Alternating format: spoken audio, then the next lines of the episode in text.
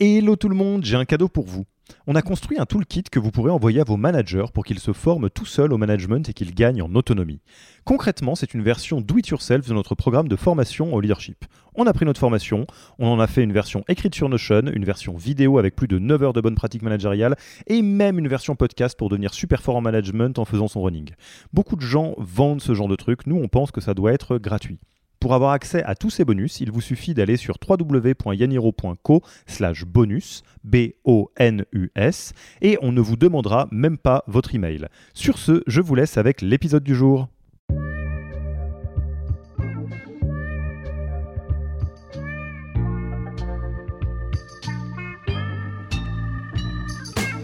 Bonjour et bienvenue dans le podcast du Human Factor. Je m'appelle Alexis Eve et tous les mercredis, je vais à la rencontre des plus belles startups pour construire avec vous la collection des meilleures pratiques RH de l'écosystème. Ce que je veux en fast forward, ce que je veux faire, c'est euh, éclairer la discussion sur pourquoi euh, il y a autant de staff, le challenger et mettre ça en lumière avec la taille du talent. Ne vous embêtez pas à prendre des notes, on s'en occupe pour vous. Vous pouvez retrouver le meilleur de cet épisode et de tous les autres dans le Yaniro Wiki la Bible des meilleures pratiques RH dans un Notion. Rémunération, recrutement, cooptation, tout y est. Pour découvrir le Yaniro Wiki, allez tout simplement sur www.yaniro.co wiki et ajoutez la page en favori pour la voir sous la main quand vous en aurez besoin. Pour l'heure, je vous laisse avec l'invité d'aujourd'hui et vous souhaite une bonne écoute. Bonjour Maxime, comment vas-tu? Salut Alexis, ça va très bien. Et toi? Eh ben, écoute, ça va très bien. Euh, là, on, ne se voit pas parce qu'on n'a pas encore passé le cap de la vidéo euh, sur ce podcast, mais euh, ça sort les t-shirts. Hein. Il y a le soleil qui tape aux fenêtres. Toi, tu es à, l'intérieur, mais je, je, je, je sens qu'il fait beau aussi de, de, là où tu es. Donc, globalement, les beaux jours reviennent, ça fait plaisir. Et puis, bah, je suis très content, moi, que tu aies accepté notre invitation sur le podcast du Human Factor de Yaniro. ravi de te recevoir. Et puis, bah, j'ai envie de te dire presque fait comme chez toi. Oh, mais j'adorerais faire comme chez moi. Je suis pas d'être là. Merci beaucoup de m'inviter.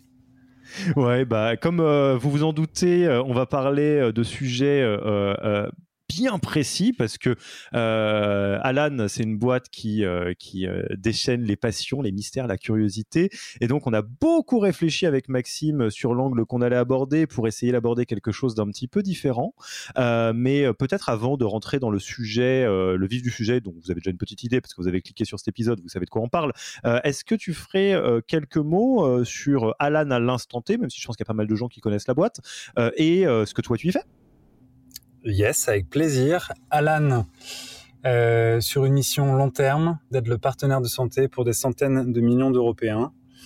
Euh, depuis le précaire, ce qu'on appelle le précaire, c'est la prévention, euh, l'aide à la navigation au sein d'un système de santé, la dispensation de conseils de santé via du contenu fiable, le care, en proposant des services innovants de santé, donner accès à des thérapeutes directement dans l'application Alan. Euh, et en post-care, une fois que les gens sont sortis de chez le médecin ou ont vu leur thérapeute, eh bien, c'est de leur proposer une assurance santé qui rembourse rapidement avec un service client qui est top-notch. Pour l'instant, on opère en France, en Espagne, en Belgique. Euh, on sert plus de 400 000 membres euh, sur ces trois pays-là. Et on a vocation à se développer et à continuer cette croissance avec cette même ambition d'impacter la vie et la santé de plusieurs centaines de millions d'Européens. Ce que je fais là-bas, c'est euh, de mettre des joueurs sur le terrain euh, pour nous permettre d'aller nourrir ces objectifs. Là, moi, je suis responsable du recrutement chez Alan depuis deux ans. Et, alors, euh, peut-être par euh, curiosité, mais on, va, très vite euh, rentrer dans, le sujet, comment est-ce que c'est organisé C'est-à-dire, responsable du recrutement, ça veut dire que tu travailles avec qui? Et parce que ça va être important, on va parler un petit peu du reste de la boîte assez vite. Donc toi, au quotidien, alors j'aime pas trop la notion de au-dessus, en dessous, à gauche, à droite, mais on va dire que autour de toi, avec qui tu travailles le plus au quotidien? Hmm. Là, tu touches au sujet organisationnel d'Alan, donc on va rentrer quand même un peu dans le détail. Et je sais que c'est un peu particulier chez Alan, du coup, ça vaut la peine qu'on pose ces bases-là avant de parler euh, du, sujet qui nous intéresse aujourd'hui. Donc, si je rentre dans le détail, un peu plus de deux ans responsable recrutement, ce que je veux dire par là, c'est que je suis in charge depuis deux ans. J'ai join Alan depuis deux ans et demi. Euh, depuis un an, j'ai un rôle spécifique qui s'appelle Community Lead, euh, qui est en gros pour la communauté, la talent community, hein, donc qui est le mot, les deux mots anglais pour désigner l'équipe recrutement chez Alan, euh, responsable euh, du recrutement pour cette équipe, responsable de faire grandir les gens de cette équipe et responsable de la talent density de, dans cette équipe. Donc s'assurer qu'on a des high standards euh, qui sont maintenus en termes de delivery, d'operational excellence, etc. Et dont mon rôle est d'être comptable pour ces choses-là, être redevable pour ces choses-là pour mon équipe, qui est une équipe de 10 personnes. Et comment notre équipe opère avec les autres équipes, je pense que c'est ça ton point. Euh, c'est on opère dans un, dans un environnement qui est distribué en termes d'ownership euh, et on va aller chercher à maximiser notre impact quand on supporte les équipes. Ce que je veux dire en cours, c'est qu'on va chaque trimestre regarder quels sont nos défis de recrutement, quelles sont les équipes qui recrutent et comment est-ce qu'on peut accélérer euh, au maximum les défis de recrutement qui sont devant nous. Selon les défis, la taille des, la taille des défis, la taille des équipes, euh, l'urgence et la priorité euh, de, de, ces recrutements-là pour eux, on va avoir trois offres de services que je peux, sur lesquelles je peux hum, faire une petite métaphore médicale et de santé parce que ça va de pair avec notre mission. Parfois, on est l'offre numéro un, je dirais, c'est l'offre infirmier où on est là comme un recruteur, euh, euh, je dirais classique dans une scale-up. On va honner du sourcing jusqu'au closing. On va honner les relations candidats. On va porter euh, vraiment euh, la majorité de la charge de travail au recrutement. On va parfois avoir un rôle de médecin. Euh, par exemple, aujourd'hui, euh, j'aide l'équipe Business Ops and Strategy. Et mon rôle se concentre sur la stratégie, le reporting, euh, voir s'il y a des challenges qui arrivent, voir comment on peut genre tacler les challenges. Sur le terrain, ce n'est pas moi qui source euh, les candidats, ce n'est pas moi qui contacte les candidats, ce n'est pas moi qui euh, close entre guillemets les candidats qui font les offres, etc. Ça, c'est l'équipe Business Operation and Strategy. Moi, je suis là, un peu comme un médecin, une fois par semaine, je donne une prescription, j'essaie de fixer les problèmes, et on en rediscute euh, la semaine prochaine. Je suis évidemment dispo au téléphone euh, pour répondre euh, aux, besoins des patients, mais voilà, ça c'est mon rôle.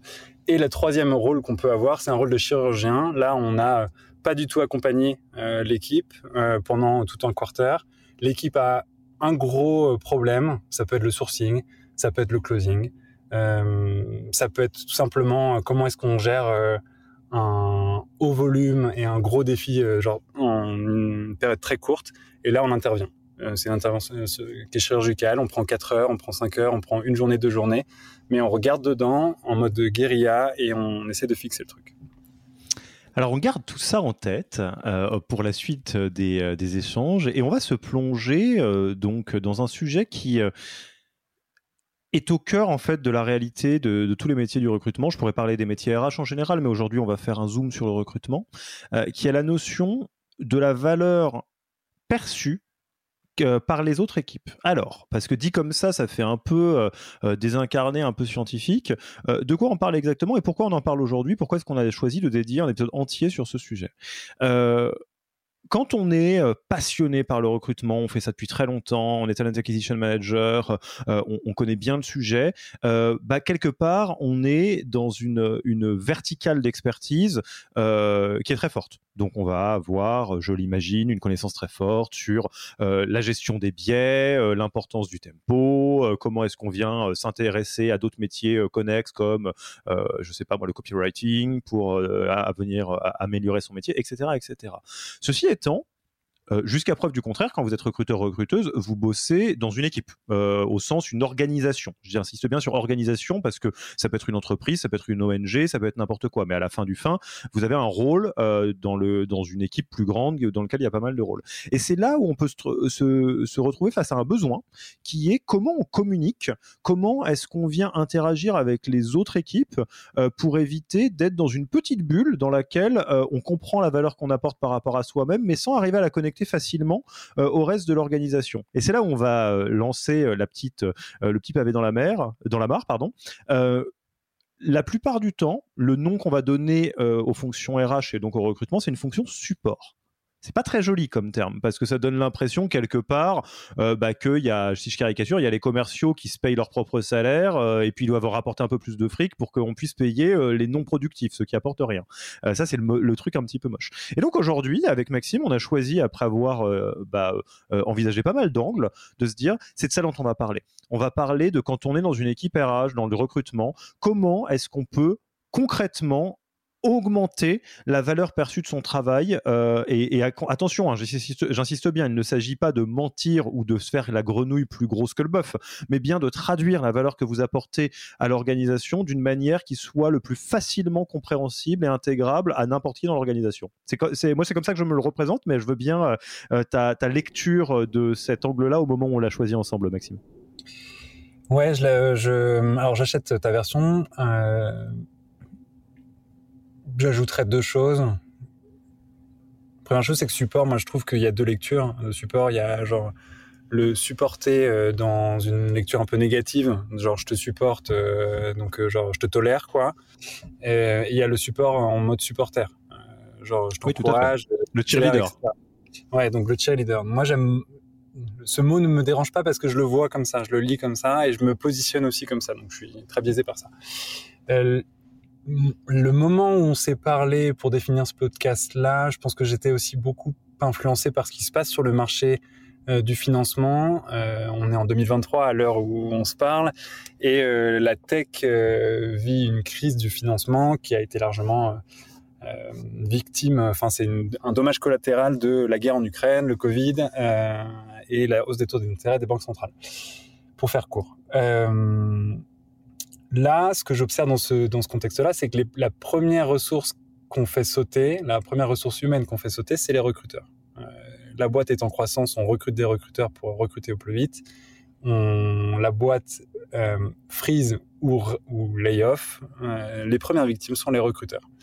Euh, et, en fait, c'est pas du tout la représentation que j'ai de mon métier. Ça, ça connecte pas du tout avec l'ambition que j'ai pour les recruteurs euh, la passion que j'ai pour ce métier et euh, l'impact euh, réel que devraient avoir les recruteurs et qu'à mon avis ont déjà les recruteurs sur le terrain. Donc, j'avais envie de parler de ça parce que c'est un juste décaler l'angle. L'objectif, c'est d'arrêter de considérer les recruteurs comme des gens qui remplissent des sièges vides, mais qui peuvent aussi être perçus comme des advisors sur lesquels on peut euh, reposer, se reposer pour vraiment construire des équipes. Et dans construire des équipes, il y a construire une compagnie. Euh, et je rappelle que sans équipe, il n'y a pas de compagnie, et sans compagnie, il n'y a pas de genre, il n'y a rien quoi qui se passe. Donc, donc en fait, on est quand même, on est quand même genre à la base du truc quoi. Et je voudrais rappeler ça notre rôle critique quoi. Eh bien, écoute, allons-y gaiement. Et euh, je, je euh, moi, ce que j'apprécie énormément, euh, euh, à la fois dans, dans, ce podcast depuis qu'on le fait, euh, c'est le côté euh, très actionnable. Et effectivement, c'est évidemment quelque chose que, que tu as à cœur, Maxime, et sur lequel tu es très très fort. Et effectivement, je trouve c'est important qu'on qu'on arrive à, à, à, traduire un sentiment fort, j'imagine, parmi la communauté des recruteurs et recruteuses, d'un sentiment d'une utilité plus forte que ce qui peut être renvoyé parfois ou qui peut être une forme de raccourci. Et donc tout l'objet de ce qu'on va faire aujourd'hui, euh, c'est précisément de trouver une manière ou plusieurs manières de concrètement euh, arriver ouais. à augmenter cette valeur perçue, parce que évidemment, on, on va pas tomber dans un, euh, c'est pas du tout tu as fait, hein, mais euh, on, on, va s'interdire de, de, tomber dans une forme de euh, d'idéalisme où on se dit ah bah quand même ça serait c'est dommage parce que etc. Non non, on va dans le monde réel, comment qu'on fait? Donc bah écoute, moi je te laisse volontiers le micro. Euh, qu'est-ce que, quel serait le premier axe que toi tu as euh, testé qui marche ou que tu conseillerais à celles, à celles et ceux qui nous écoutent euh, pour justement augmenter la valeur perçue de leur boulot avec le reste des, des, équipes? Je vais commencer genre vraiment, je vais prendre axe par axe et être assez court pour essayer de rester vraiment très concret. Et je vais essayer à la fois dire que c'est déjà là, il y a juste à l'activer. Euh, je pense qu'il y a déjà tous les recruteurs, tous les bons recruteurs ont quelque chose euh, qui n'exploitent pas assez, c'est leur capacité à poser des questions. Euh, il y a plusieurs moments euh, dans la définition des jobs, dans la définition des, des sourcing stratégies, dans la définition de ce qu'on va appeler un top performer, un low performer, dans la définition du process. Il y a plein de moments, plein d'opportunités pour l'écouteur de dire pourquoi on mesure ça, pourquoi on cherche vraiment ça, pourquoi cette personne-là c'est le bon persona, euh, pourquoi il y a autant de must-have, pourquoi il y, a, aussi peu de nice to have, euh, pourquoi on met la barre aussi haute sur ce candidat, pourquoi on veut autant de seniorité il y a plein de pourquoi euh, que je que je pense que les recruteurs peuvent utiliser plus. Et, un type très, concret et que j'invite euh, en ressources à aller, voir, il y a vraiment les first principles thinking. revenir au premier principe, qui est un, concept qui permet de revenir un peu aux fondamentaux, un peu à la racine, en plus des five whys pour accéder à la vérité.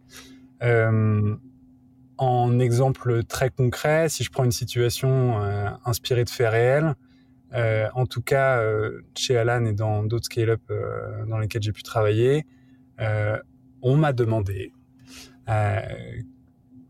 quelqu'un qui a de l'expérience en management, mais qui est OK pour faire du travail en zone, qui serait OK pour arriver à un niveau qui lui demanderait de faire un drop en salaire, euh, donc de cuter une partie parce qu'en en fait il est très motivé pour bosser avec nous, il va accepter. En même temps, avoir euh, participé à la croissance de plusieurs scale-up différentes, euh, avoir un fort business sense, voilà, une sorte de liste à la vert Et en fait, je dis pourquoi on a besoin de ça? La personne se retrouve un peu le bah, Parce qu'en fait, tu me demandes quel est le profil idéal. Ok, très bien. Euh, je vais désaxer la question. En vrai, avec ces must là je pense qu'on on est sur un pool de talents en Europe de 100 personnes. Euh, ah, ok. Bah, très bien, bah, on va trouver une personne parmi ces 100 personnes. Ok. Euh, on est d'accord que du coup, on peut qualifier la recherche de difficile euh, bah, pourquoi tu dis ça? Bah, Parce qu'en fait, 100 personnes, ça, va être compliqué quand même de les. Enfin, tu vois, si on faut les trouver. On est, faut les trouver, il faut les convaincre de, de, rentrer dans le process. Ces 100 personnes-là, c'est probablement des top performers qui sont très très bien récompensés dans leur job, donc ils vont pas vouloir euh, quitter la compagnie. Ce que je veux, en fast forward, ce que je veux faire, c'est euh éclairer la discussion sur pourquoi euh, il y a autant de must-have, le challenger, et mettre ça en lumière avec, dans cette situation avec la taille du talent pool. Leur expliquer aux stakeholders ou aux managers qu'en fait, avoir autant de staff, ça réduit le pool, donc 100 personnes. Si tu en enlèves un, admettons l'expérience en management, euh, et ben en fait, ça va peut-être augmenter le pool à 200, 300 personnes. Si tu enlèves euh, plusieurs expériences différentes dans plusieurs scale-up différentes, euh, hop, ça, ça rajoute 1000, 1500 personnes. Et en fait, avoir un pool plus large, ça va permettre de, sans doute de recruter plus vite. Et recruter plus vite, ça va permettre de staffer l'équipe plus vite. Et staffer l'équipe plus vite, c'est des projets qui sortent plus vite. Et des projets qui sortent plus vite, c'est de la croissance pour la compagnie. C'est ça que je veux euh, mettre euh, en lumière dans ce long premier exemple, je dirais. Mais c'est revenir un peu au premier principe, poser plus la question pourquoi et euh, mettre en lumière les contradictions quand on peut le faire avec, si possible, euh, des opinions euh, qui viennent d'insight marché. Hmm. Alors ça, c'est, moi j'aime beaucoup beaucoup ce principe-là. Euh, alors je ne sais pas si je vais me faire des amis en disant ça, parce que pour moi c'est une, je vois ça comme une ligne dans le métier de recruteur et de recruteuse, en tout cas ce que j'en comprends, parce que je ne suis pas moi-même. Alors je suis psychologue du travail de formation, donc j'ai été formé à ça, mais je l'ai pas expérimenté, enfin pas beaucoup je trouve que ce que tu viens de dire, ça crée déjà une ligne dans le sable entre des profils de recruteurs recruteuses qui vont naturellement se mettre en position d'exécutant ou exécutante et donc au service d'eux, ce qui n'est pas forcément euh, une mauvaise chose, mais qui du coup ne, ne, ne rend pas euh, l'ampleur possible de leur impact dans la boîte. Alors que là, à l'inverse, euh, se mettre dans une position d'interlocuteur, d'interlocutrice, de poser des pourquoi, de questionner, et j'aime beaucoup la douceur avec laquelle tu le prends, c'est pas méchant, tu lui dis pas ton truc il est pas possible, tu fais suer. tu lui dis ok, bah, pourquoi tu veux quelqu'un qui qui a cette euh, ce, cet item là euh, bah parce que bah je sais pas trop et tout. Bah du coup on va peut-être pas le mettre. Euh, et en fait cette, ce réflexe là et, et, le fait de toujours interroger les enfin revenir au principe premier et donc en remontant à base de pourquoi ça va créer deux choses. Un effectivement ça vous permet de montrer que vous êtes toujours connecté à la stratégie de l'entreprise et à ce qu'est en train de faire l'entreprise. Parce que évidemment, pourquoi tu fais, tu poses toutes ces questions-là dans l'exemple que tu donnes qui est très bon pour forcer la personne qui est en face de toi à se mettre face à la réalité de ce qui va se passer dans un cas 1 ou dans un cas 2. Bah, dans un cas 1, euh, ton talent, tu l'as dans un an, peut-être, on espère. Dans le cas numéro 2, euh, peut-être qu'on peut accélérer. Qu'est-ce qu'on fait? Est-ce que là, on est dans une phase dans laquelle on veut speeder? Est-ce qu'on est dans une phase dans laquelle, non, c'est la pépite, etc. Et après, on verra. Euh, j'imagine que tout est discutable. Moi, le framework que j'utilise beaucoup dans ces, dans ces conversations-là, c'est, c'est le prix euh, la rapidité et la qualité. Euh, c'est les fameux. qualité délai, ouais. Tu peux en avoir que tu peux en avoir que deux sur les trois, lesquels tu choisis. Et, souvent dans ces conversations-là, c'est les, les managers demandent les trois en même temps. Et je leur dis non, en fait, moi il n'y a pas de souci. Tu veux que j'aille chercher la personne dans les 100, euh, bah ça va prendre probablement plus de temps. ou alors on s'y met tous et on demande à toute la boîte de les convaincre. On appelle leur grand-mère, leur tante, etc. On mobilise des ressources pas possibles. Euh, qui vont coûter cher du coup parce que c'est des ressources, euh, pour aller chercher cette pépite, euh, en étant même pas, même pas très assis sur est-ce que vraiment on a besoin d'avoir une personne qui match autant de requirements? Et moi, la question que je pose très souvent du process de recrutement en profil, c'est genre, qu'est-ce que la personne a, a, besoin de savoir faire? Genre, demain, elle arrive, qu'est-ce qu'elle a besoin de savoir faire? Et souvent, ça ramène, genre, les choses vraiment sur terre. Et on arrête les discussions parfois hors sol de ce serait quand même vachement bien que genre il ait scalé une boîte à 1000 personnes. Mais je fais mais qu'est-ce que ça veut dire? je, fais, juste un petit, un petit écart là-dessus. Euh, un truc qui m'a fait, euh, fait trop rire euh, sur ça, c'est les, les, des scorecards de recrutement de profil DRH en startup scale-up. et, j'ai vu plein de founders qui disaient bon bah il faudrait déjà une expérience en startup scale-up. Je fais ok, mais là il y a 10 personnes. Et je on les connaît sur les doigts d'une main. D'une main, hein. on peut saluer Déborah qui était chez vous, euh, il y a Jessica Jeziri.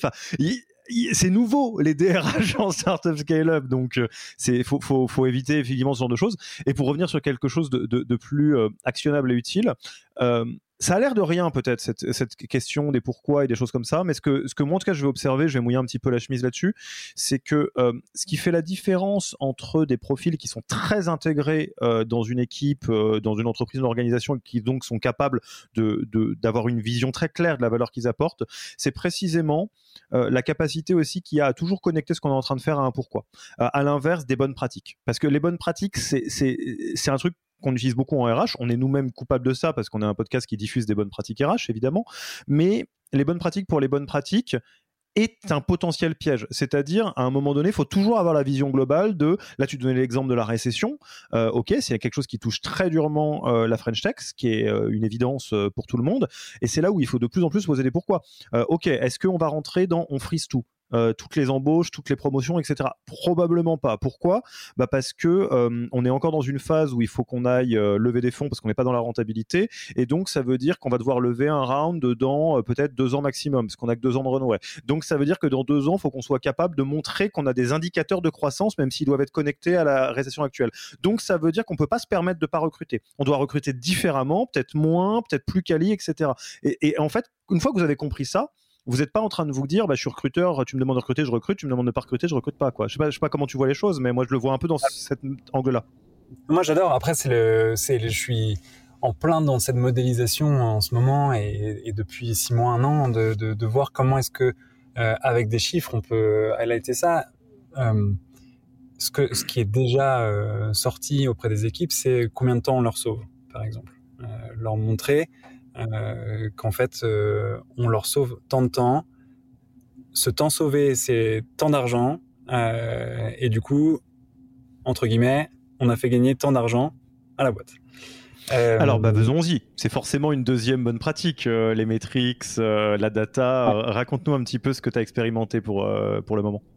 Nous, on a lancé un, un format euh, il y a quasiment un an maintenant, je pense, qui s'appelle la Hiring Performance Review, hein, où tous les trimestres, on, scanne un peu notre process de recrutement euh, au prisme de trois North Star Metrics. Euh, en gros, est-ce qu'on embauche bien, est-ce qu'on embauche assez vite et est-ce qu'on embauche pour pas cher?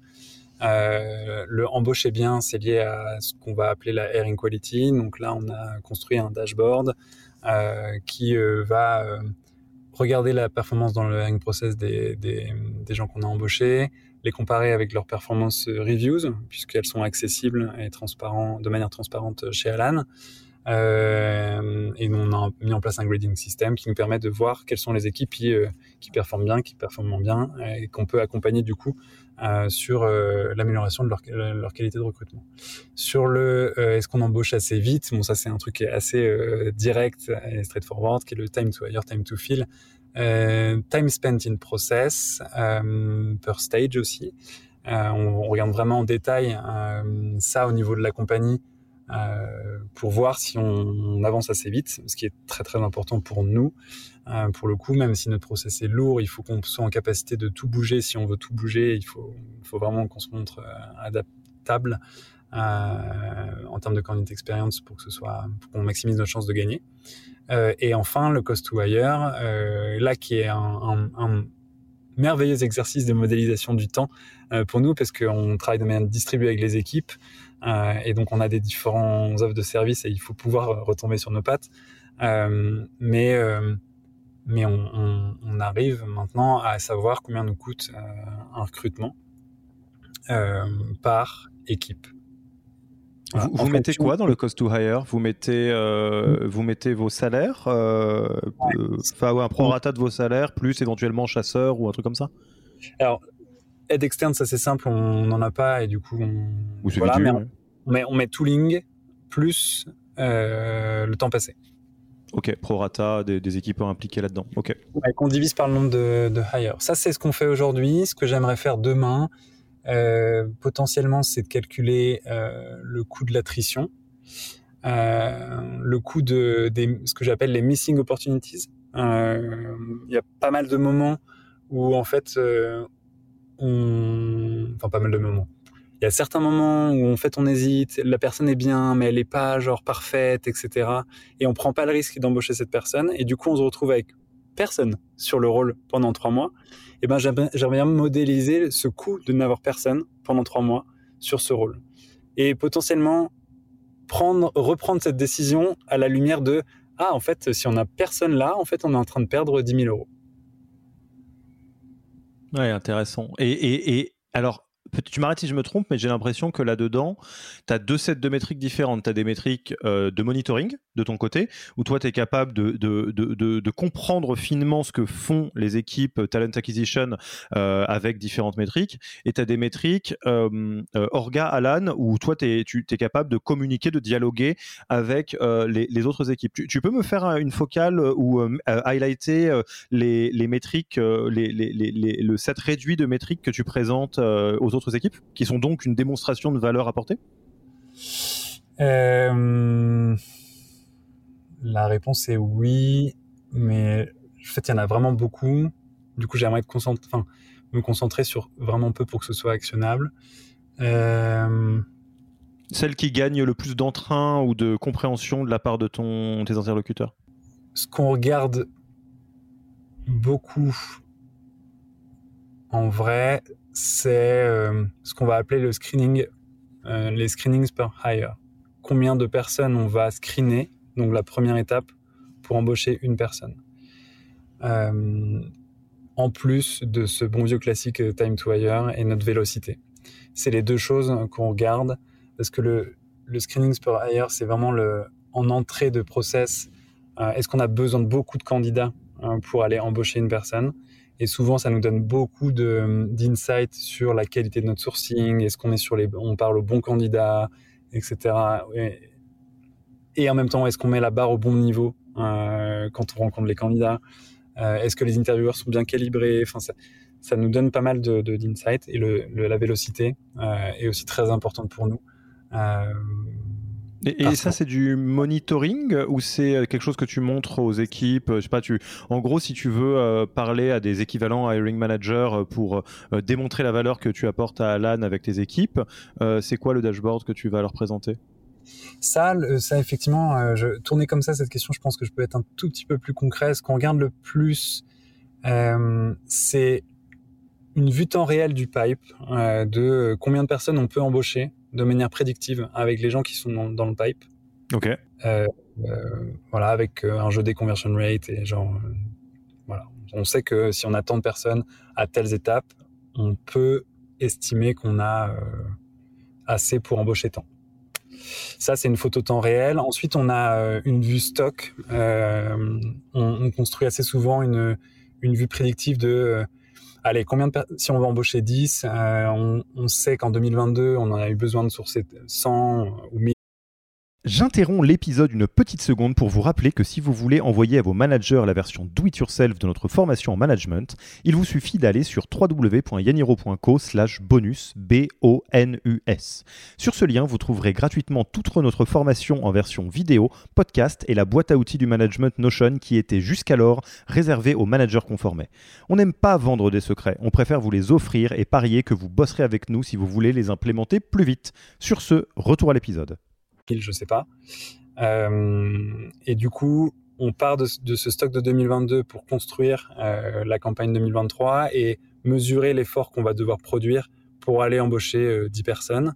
Et en fait, chaque semaine, on update ce stock et ça nous permet de voir s'il nous reste du stock si on est en retard, en avance par rapport à ce qu'on avait fait en 2022. Ça nous permet d'identifier d'autres problèmes.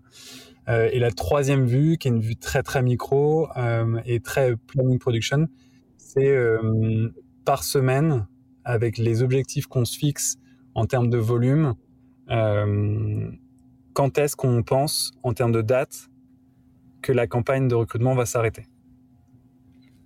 Ok, eh ben, c'est hyper intéressant. Donc en fait, tu, toi, tu monitors avec, euh, tu me diras, c'est assez euh, euh, logique quand on pense au pendant sales, qu'en fait le talent acquisition c'est pareil que du, de, la recherche de, de, prospects, où en fait, toi, tu as tout un tas de métriques qui te permettent de suivre dans chaque étape, combien de temps pour passer à l'étape d'après, le pourcentage de closing, le time to closing, etc. mais de l'autre côté, tu, tu m'arrêtes si je me trompe, hein. euh, toi, tu te concentres sur des métriques simples pour les équipes que tu as en face de toi en disant, euh, OK, euh, dans le modèle entre guillemets prédictif qu'on est en train de construire, moi, ce que je peux te dire, c'est que théoriquement, la personne qu'on est en train de recruter, vous l'avez dans un mois et demi. Ouais, exactement. C'est l'info qu'on doit leur, enfin, qu'on doit leur donner. Et grâce à ce diagnostic un peu photo temps réel du pipe, slash comment est-ce qu'on performe par rapport à avant en termes de stock, et planning production, c'est quoi les, genre les dates d'arrivée de la campagne? Ça, c'est un diagnostic un peu global qui nous permet très vite d'identifier les challenges qu'on est en train de rencontrer pour mettre en place des actions correctives. Euh, soit c'est un problème de process qu'on doit régler, soit c'est un problème de on source pas assez, on contacte pas assez, soit euh, en fait les gens se cassent la gueule à une étape précise du process et on doit comprendre pourquoi. C'est peut-être parce qu'on parle pas au bon candidat. Enfin, c'est en tout cas grâce à ce diagnostic un peu en trois volets qu'on arrive à identifier des actions correctives pour euh, régler des problèmes. Et, alors pour pousser le truc un tout petit peu plus loin, si tu, mais je sais que vous êtes en, expérimentation et en, création là-dessus, donc euh, il y a peut-être une partie qui est work in progress, tu me le diras. Mm. sur ce modèle où quelque part, en mesurant, on met en exergue la valeur parce que, comme tu le disais, le but du jeu c'est de recruter vite et de recruter bien. Donc vite, c'est facile, c'est du time. To... Comment? En passant le moins de temps possible.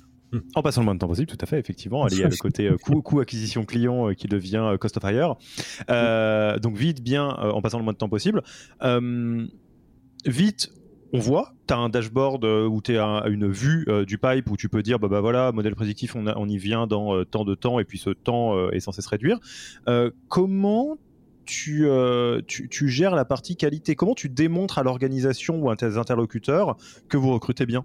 Sur quoi tu te reposes en termes de data? Yes. Alors nous, on a, on est, on a une chance, c'est que notre grading system entre notre ATS, donc lever, et notre grading system de performance est peu ou prou aligné en termes de notes. C'est-à-dire que un candidat dans lever va avoir une note de 1 à 4. Un Alaner, quand il rejoint Alan et qu'il a une performance review, sur sa performance, il y a une note de 1 à 4. Donc on peut, en fait, on peut euh, facilement faire des corrélations dans ce sens.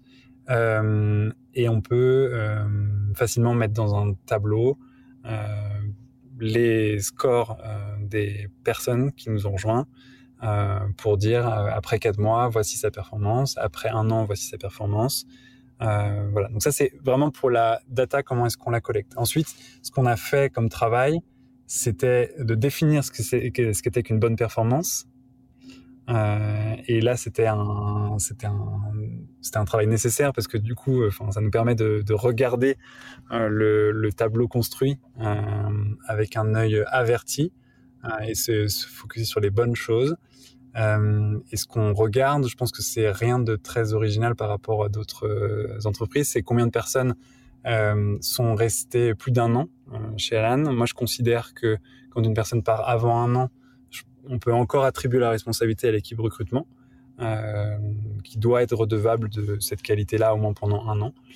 Euh, ce qu'on regarde, c'est euh, le niveau de la barre entre les, les équipes. est-ce est-ce que certaines équipes sont plus dures que d'autres dans la manière dont ils notent les candidats dans leur process de recrutement? Et est-ce que ça a un impact dans leur performance après? Est-ce qu'on identifie des corrélations entre euh, la performance dans le process et la performance euh, réelle?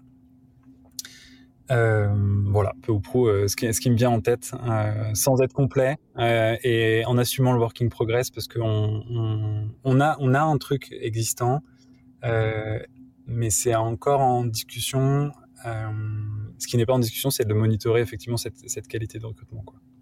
Bah, en tout cas, on, suit le work in progress. Ce que je, pense et tu m'arrêtes euh, pour l'affiner euh, avec tes propres mots, c'est que euh, en, donc en plus de la première recommandation qui est de, bah, jouer à fond son rôle de questionneur questionneuse à base de pourquoi un petit peu partout dans l'organisation, ce qui permet évidemment de connecter plus son métier à, à, à la réalité des besoins de l'organisation. sur la partie métriques, on rentre sur bah, comment est-ce qu'on se sert de métriques qui sont euh, finalement euh, très business, euh, c'est-à-dire bah, prouver entre guillemets, enfin pas prouver, mais tendre vers recruter vite, recruter bien et recruter à coût toujours en réduction. Il faut donc pouvoir le monitorer et quelque part être capable de présenter euh, ces retours et cette évolution euh, de, l'impact le, le, mieux possible euh, avec du coup la data de côté métier pour le monitorer quoi. C'est ça? C'est tout à fait ça et, en vrai c'est euh, je pense que ça change vraiment la manière d'être perçu hein, par les équipes quand on est en capacité d'avoir ces discussions là d'ailleurs je pense que ça leur fait plaisir aussi euh, qu'on utilise des formats que eux connaissent. Euh, donc ça c'est déjà c'est un quick win assez facile. Et euh, d'un point de vue personnel je trouve que c'est vraiment intéressant euh, d'aller creuser. Euh, c'est pas, c'est très simple hein, le concept de Matrix, mais en fait c'est assez riche et complexe. Quand on plus j'y creuse, plus je découvre des concepts. Euh, par exemple, récemment, j'ai découvert le concept de input matrix et output matrix, euh, qui m'était inconnu auparavant euh, et qui, utilisé par des équipes operations, m'a interpellé. Je me suis dit, bah écoute, c'est quand même un super moyen de de l'utiliser, notamment pour des projets qu'on qu réalise et qu'on sort. Euh, pour les équipes, de savoir si ça a vraiment servi à quelque chose euh, et d'avoir ce, ce, mini framework, un input métrique, un output métrique, juste pour cadrer un peu euh, cette, cette, ce projet-là et potentiellement décider d'une priorisation aussi quand, on, quand on hésite entre plusieurs projets. Roger Dat, 5 sur 5. Euh, Est-ce qu'il y a d'autres euh, euh, angles ou d'autres euh, manières de faire pour rendre plus tangible et augmenter la valeur perçue des efforts d'une équipe talent acquisition qui te viennent? Je pense qu'il y en a un que tu as abordé vraiment tout au début et qui vient encore se connecter pour moi à une qualité naturelle de recruteur, c'est que je trouve que les bons recruteurs sont comment dire sont des bons imposteurs, entre guillemets. Je trouve que les, bons recruteurs arrivent à faire croire à leur interlocuteur qu'ils en connaissent un rayon dans leur expertise. Un bon recruteur va réussir à taper la balle, pour moi, avec un sales leader, euh, s'il a un peu de genre de connaissances dans le métier. Euh, il va aussi réussir à taper la balle avec un, ingénieur, euh, euh s'il a un peu de connaissances dans le métier. En tout cas, il doit avoir un, un, une connaissance minimum euh, dans son métier pour gagner en crédibilité avec son interlocuteur. Ça, adapté à notre sujet du jour, je trouve que c'est simplement se plonger dans ce qui se passe réellement pour les équipes dans le business en général, c'est d'aller euh, voir les challenges qu'ils rencontrent. Pour l'équipe sales, c'est voir la performance par segment euh, et faire une petite référence à ça euh, quand il y a un échange qui vient sur le recrutement. Ça va permettre de tout de suite se montrer en empathie avec la réalité, de se connecter à l'urgence du besoin et de poser des questions qui sont plus pertinentes après. ça, ça, ça s'adapte, ce, ce contexte s'adapte aussi sur plein d'autres sujets. Euh, plein d'autres équipes, mais juste voilà, c'est faire appel à cette qualité naturelle qu'ont les recruteurs euh, qui vont potentiellement plus parler d'empathie, moi que je vais plus qualifier de business acumen et de sens business euh, pour aller gagner la confiance de leurs interlocuteurs, de leurs stakeholders. Et en vrai, gagner la confiance, de toute façon, je trouve que c'est le, single job. you have one job as a recruiter, hmm. c'est gagner la confiance, que ce soit des stakeholders ou des candidats. Alors ça, c'est un, serpent de mer hein, dans ce podcast, ça revient très souvent, euh, mais euh, euh, bon bah répéter, répéter, répéter, c'est aussi le genre de choses qui permet de renforcer. On en reparlera d'ailleurs potentiellement. mais comment dire ça? Tu as utilisé une métaphore sportive qui me plaît bien. Euh, tout à l'heure, euh, qui est la métaphore du, du, sélectionneur de l'équipe. Bah oui, et le but du jeu, euh, quand tu es recruteur, c'est de mettre des joueurs sur le terrain ou des joueuses. c'est ça que ça fait, un recruteur ou une recruteuse.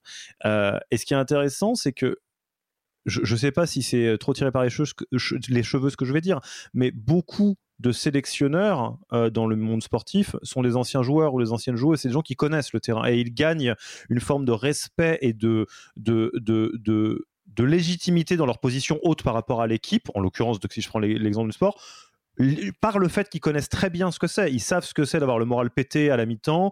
Ils savent ce que c'est euh, de euh, pas tout à fait comprendre ce qu'on leur demande, etc. Euh, ce que c'est d'être un nouveau ou un nouvel dans une équipe. Ils connaissent tout ça. Et quand vous êtes recruteur recruteuse, c'est pas tout à fait juste. Vous n'avez, vous n'êtes pas un ancien ou une ancienne sales, euh, plus ops, plus dev, plus. Ça beaucoup vous demander. Mais en revanche, quand euh, tu parlais de quoi, business acumen, c'est ça, en, lieu place d'empathie? Ouais. Euh, le, fait, dans tous les cas, d'être capable de vous connecter très profondément à la réalité de ce que vivent toutes les équipes sur lesquelles vous allez bah, placer des joueurs et des joueuses, parce que c'est ça. évidemment, ça fait une différence énorme. Et c'est pas de la cosmétique quand on parle d'augmenter la valeur perçue.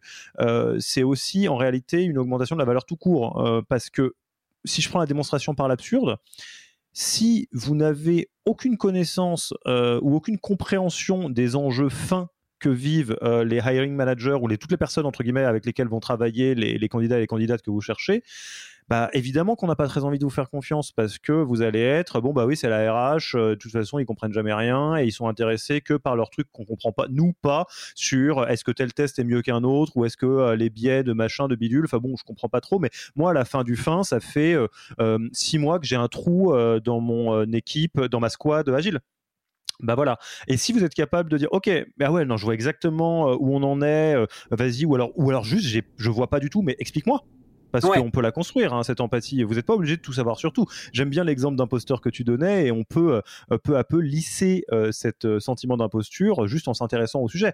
Mais toujours est-il que évidemment plus vous avez une compréhension fine de la réalité des enjeux que vivent toutes les équipes dans lesquelles vous allez placer des joueurs et des joueuses, plus vous avez non seulement une certitude de la valeur que vous apportez, et en plus une démonstration, parce que vous passez de euh, bon bah euh, apparemment faut qu'on se connecte aux recruteurs recruteuses. Je dis ça avec une voix là, c'est un petit peu pour rigoler parce que je pense que c'est assez rare euh, ça.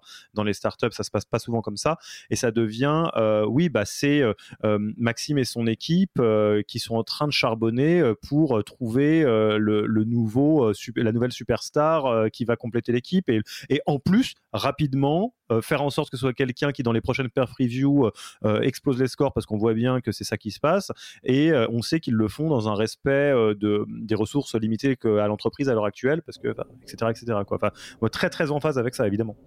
Un truc méga concret en, qui peut qui peut cliquer mais de manière débile la perceived value. J'invite tous les recruteurs à s'asseoir à côté des équipes qu'ils aident. Il y a un truc qui se passe. Il y a un truc qui se passe. T'as raison vraiment, c'est con, hein, vraiment, mais ça marche. Enfin, c'est la, connaissance du contexte, elle est genre juste monstrueuse. L'équipe euh, bah, se confie beaucoup plus euh, quand la personne est genre autour de, autour de, enfin autour d'eux. Il y a beaucoup de choses qui se passent qui ne se passeraient pas si bêtement, j'étais pas assis moi à côté des équipes que j'aide. Et c'est un réflexe que je prends systématiquement. Je sais que Léo Bernard a le même, euh, qu'il avait été critiqué pour ça, enfin genre euh, par son ancienne boîte ou je sais pas trop quoi, mais vraiment c'est un truc qui est, bête et méchant. Et un, autre truc parce que moi j'adore les métaphores sur le sport, mais récemment je pensais à Egon Zender, qui est un, un cabinet spécialisé dans l'executive recruitment, donc qui euh, recrute des dirigeants. Eux, je pense que on peut les considérer comme le cabinet le plus prestigieux parmi les, les Shrek, les, les, cinq gros euh, cabinets d'exécutive euh, search, c'est les seuls qui vont recruter des recruteurs qui ne sont pas recruteurs. Quand ils vont chercher des euh, recruteurs pour leur cabinet, euh, si euh, le secteur dans lequel ils ont besoin d'un recruteur, c'est le retail par exemple, ils vont aller chercher quelqu'un qui a 15 ans, 20 ans de recrutement dans le retail. Parce que cette personne-là va avoir un réseau de retail directors. Cette personne-là va comprendre parfaitement euh, les enjeux, le contexte, la réalité des gens. Cette personne-là va pouvoir dire ce candidat, faut pas qu'on le lâche.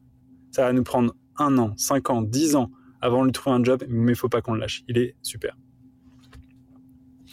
Et alors, ça m'évoque quelque chose que tu dis. Je, je, je, m'excuse d'avance pour nos auditeurs et auditrices parce que je sais que je suis bavard, mais c'est des sujets qui me passionnent. Qu'est-ce que vous voulez Donc, évidemment, je me, je me mets dans la, dans, dans, dans la discussion. Il y a un truc. Je, je, vais utiliser ma, ma, ma, le bénéfice de ma posture de non-recruteur, non-recruteuse pour donner un, une intuition que j'ai par rapport euh, à, au terrain de jeu qui se déroule devant nos yeux. Et tu me diras ce que tu en penses ou si tu l'as vécu toi-même. Euh, pourquoi Donc moi je suis le premier à penser que globalement euh, les équipes eh, people en général, c'est ni plus ni moins que le pendant interne de la croissance que sont les équipes growth euh, et sales et marketing. En gros, euh, une boîte qui grossit, c'est euh, du CA qui rentre, des clients euh, qui euh, viennent, restent et sont contents et font du referral et toute la boucle de growth qu'on connaît. Bah c'est tout pareil dans la croissance interne. Il faut des talent acquisition qui font venir des gens, des gens qui restent, qui grandissent, etc. Enfin je vous fais pas le schéma, mais en gros la croissance a deux faces, interne et externe. et les talent acquisition managers sont évidemment les équivalents des commerciaux, euh, quel que soit le modèle de, de, de BizDev dont, dont, on fasse partie. Ceci étant, comment est-ce qu'on explique que bah, personne se pose trop la question de quelle valeur apportent les commerciaux? On se dit bah ils font venir des, des clients, euh, bien sûr, euh, et qu'on se pose la question pour les recruteurs. Moi, je pense qu'il y a un truc qui est extrêmement biaisé et extrêmement. Et tu vas voir comment je vais retomber sur mes pattes. Hein. Je sais, je sais pas si tu me vois venir ah, à des kilomètres, mais euh, en fait, je pense que dans l'imaginaire collectif, quel que soit le métier, on pense que trouver des clients, c'est dur. Et c'est pas mmh. tout à fait faux. Hein. Enfin, ça demande un peu de sueur quand même d'aller faire du newbies, ouais. euh, avoir des nouveaux adhérents pour Alan, avoir euh, des nouveaux coachés, des nouveaux euh, voilà pour Yaniro, enfin tout, toutes les, les, entreprises du monde. Et je pense qu'il y a une croyance populaire que trouver des gens c'est facile parce que je sais pas pourquoi. Je, pense que c'est peut-être parce qu'en France, on a vécu des périodes où le chômage était un peu inquiétant, où le marché du travail euh, était plutôt asymétrique du côté des employeurs. Et je pense qu'il euh, y a une espèce de croyance populaire qui est bah oui euh, on a besoin de trouver un dev on trouve un dev quoi voilà et donc bon bah les équipes recrutement faites vos trucs mais trouvez-moi un dev et pourquoi j'ai cliqué là quand tu me parles de ça et je veux bien ton avis là-dessus? Parce que je pense qu'un un bénéfice énorme de s'asseoir à côté des équipes avec lesquelles on bosse c'est de leur montrer la réalité de ce que c'est.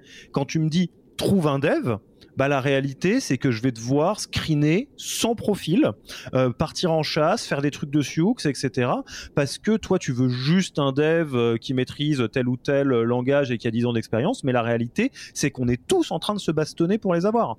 Et que s'ils vont chez Alan euh, plutôt que chez quelqu'un d'autre, c'est à la fois parce que nous, on essaye de faire un, super boulot, parce que les équipes RH d'à côté ont fait un super boulot pour qu'on ait une image employeur qui soit mortelle et qui fait que les gens connaissent Alan et connaissent pas d'autres boîtes, etc., etc. Mais je pense qu'il y a vraiment un, principe de base qui est faux, qui est que quand on n'est pas trop au fait du métier du recrutement, on se pose pas la question d'à quel point c'est difficile de trouver des profils talentueux. Je sais pas ce que tu vis, toi. Moi, je le vis en profane, hein, évidemment. Bah, moi, je vis une expérience incroyable ici chez Alan. C'est que les gens comprennent combien c'est dur de faire du recrutement. Parce que les gens font du recrutement les gens sourcent, les gens contactent des candidats, les gens emmènent des candidats euh, à travers le process, les gens sont déçus pour des candidats en lesquels ils croyaient genre euh, très fort euh, et en fait à qui on fait pas d'offre à la fin. Ils vivent tout un tas d'émotions, ils traversent plein de choses qui sont difficiles. Donc en fait, nous c'est hyper facile, on arrive et en fait on a beaucoup de reconnaissance quand on arrive pour aider les équipes, parce qu'il y a une vraie compréhension de la difficulté, tant émotionnelle que en termes de résilience que ça demande de faire du recrutement. donc moi, je vis une expérience qui est absolument géniale. je pense que ta question, elle est, pourquoi on en est à ce stade-là et comment est-ce qu'on en est arrivé là? J'ai pas la réponse. Euh, ce, qui, ce, qui me vient là tout de suite maintenant, c'est que moi j'étais dans mon passé, j'étais commercial. Euh, et autant j'entends les parallèles, moi-même je suis le premier à en faire sur euh, le métier de commercial et le métier de recruteur, notamment sur le fait de gagner la confiance. le métier de recruteur est quand même un métier un peu plus passif. c'est un métier un tout petit peu plus facile dans le sens où c'est quand même un métier où on offre des choses aux gens. Enfin, moi j'offre un job, j'offre un salaire, j'offre euh, une boîte sympa dans laquelle travailler. Euh, en face, le candidat, il a rien à payer. Enfin, il a juste à donner de son temps. Euh, et il choisit si oui ou non il peut disposer de ma proposition. Donc c'est quand même voilà, c'est ok. Enfin, c'est dur de se faire rejeter par un candidat, mais je pense que c'est pas du tout la même chose qu'un quelqu'un qui est commercial, qui genre vraiment va prendre son courage à deux mains, prendre son téléphone, pitcher, mettre tout son sa sueur et sa joie et son cœur dans dans son pitch et se prendre une énorme baffe dans la tête. Je, je l'ai vécu plusieurs fois et euh, et, et c'est vraiment très différent. Euh, donc, je pense que c'est quand même moins dur. Euh, ça en reste ça en reste pas moins difficile. Euh, mais je pense que c'est peut-être ça le, petit, hmm. le, petit décalage de perception qu'il y a. Ok. merci pour euh, cette, euh, cette finesse de, de, lecture qui est du coup en plus top sur le passé commercial où tu connais les, les, deux mondes. je, je, pense que ça, ça, ça, ça n'enlève rien à la bonne pratique de s'asseoir à côté des équipes pour le coup. Ah on sera assez d'accord là-dessus. Ah Maxime, est-ce qu'il y a, euh, euh, donc on a vu euh, trois axes pour justement augmenter la valeur perçue. Si je les prends à rebours, c'est un peu mon job hein, de, résumer. Il y a effectivement ce, côté de, bien comprendre les personnes avec lesquelles on parle, les équipes dans lesquelles les candidats, les candidates vont arriver et quelque part blending, hein, donc potentiellement s'asseoir avec avec ses collègues, c'est une très bonne pratique. Il y a vraiment utiliser la valeur de son côté questionneur, questionneuse, euh, enchaîner les pourquoi et, surtout euh, connecter toujours tout ça à la réalité de, des objectifs globaux de l'entreprise.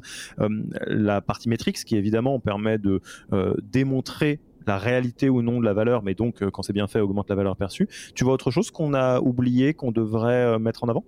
Allez, c'est le niveau super power, Hulk, Superman, etc. Mais en, dernières images d'un de, quelqu'un qui peut avoir, je pense, euh, qui peut être perçu comme vraiment génial en termes de recruteur pour les équipes qu'il supporte, euh, c'est un d'être perçu comme un agent secret par ces équipes-là. Ce que je veux dire par là, c'est euh, avoir des infos de dessous de main, de boîtes dans lesquelles on peut sourcer parce qu'elles vont pas très bien, de boîtes dans lesquelles on peut sourcer parce qu'il y a des gens qui sont vraiment géniaux euh, d'avoir des référoles euh, non sollicités par des gens parce que en fait réseau.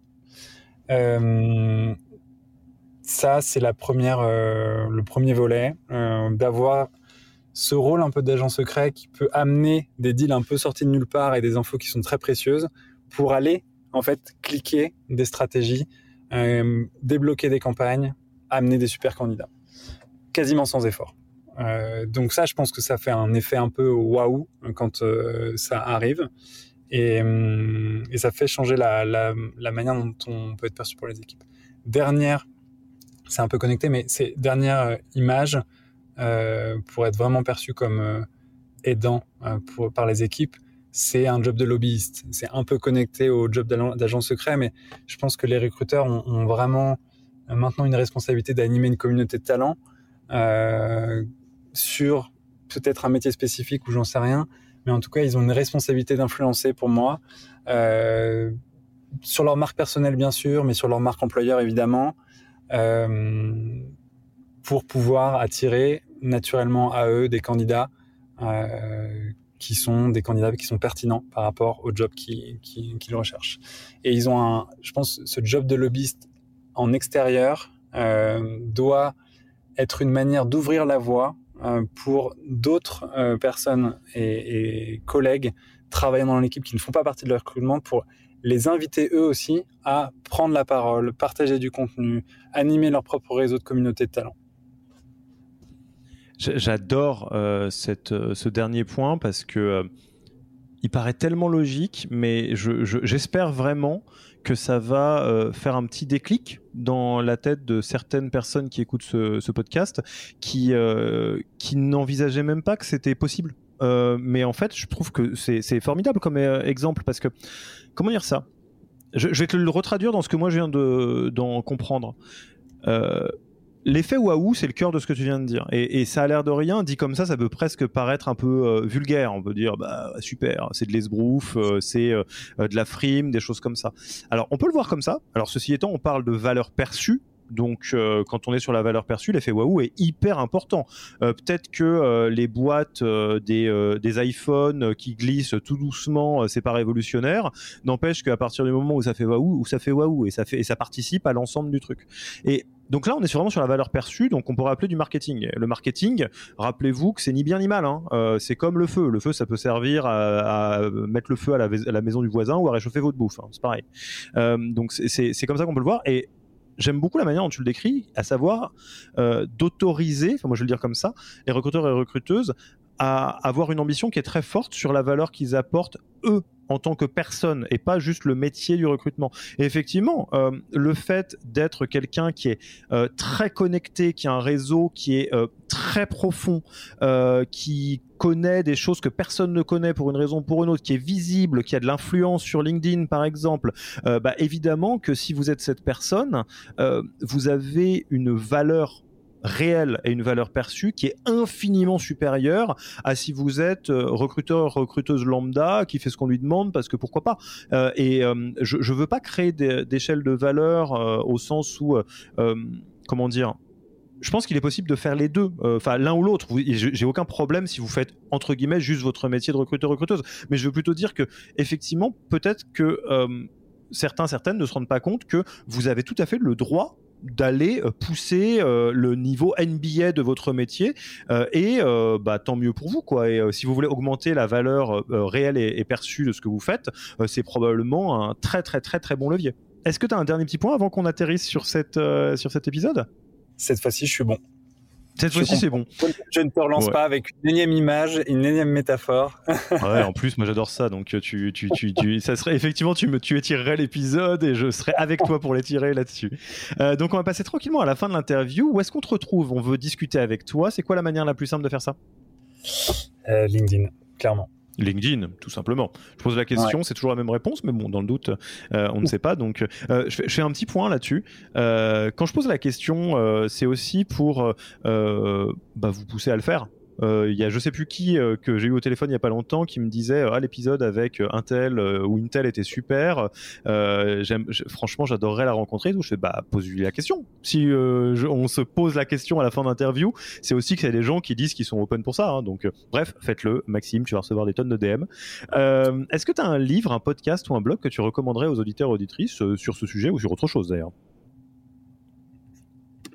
Je l'ai pas fini, mais je pense que c'est un livre important à lire. Il euh, faut juste que je te, retrouve le, titre. Euh, Il y a Claire Hughes Johnson, euh, qui est euh, l'actuel corporate advisor de Stripe, qui a sorti un livre qui s'appelle Scaling People. Tactics for Management and Company Building. c'est vraiment un, petit chef-d'œuvre. Ça fait longtemps que j'avais pas lu un bon bouquin euh, sur les sujets qui me concernent. Euh, et elle, j'adore son background parce que elle a commencé en product chez Google, elle a bossé sur Gmail.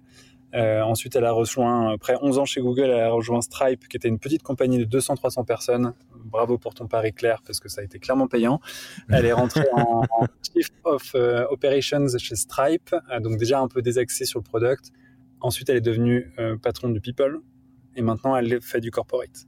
Euh, donc quelqu'un qui a beaucoup de choses à raconter, euh, que je trouve vraiment euh, genre très intéressant et son bouquin est, très actionnable. ça, vraiment, il y a des copier-coller de documentation de Stripe, donc c'est vraiment fascinant à lire. eh ben, écoute, je, crois que je l'ai lu. si c'est celui que je pense, il est très bien. Comme, enfin, moi, en tout cas, je rejoins l'enthousiasme que tu as eu. Franchement, ça fait longtemps que j'avais pas lu un bouquin aussi actionnable avec quelqu'un qui a un parcours aussi, je trouve, riche, qui est pas juste RH depuis 15-20 ans. Quoi. Ouais. Est-ce que tu as un outil que, tu, que tu aimes beaucoup, que tu aimerais mettre en avant? Non, pas particulièrement on, va garder euh, euh, les, choses simples.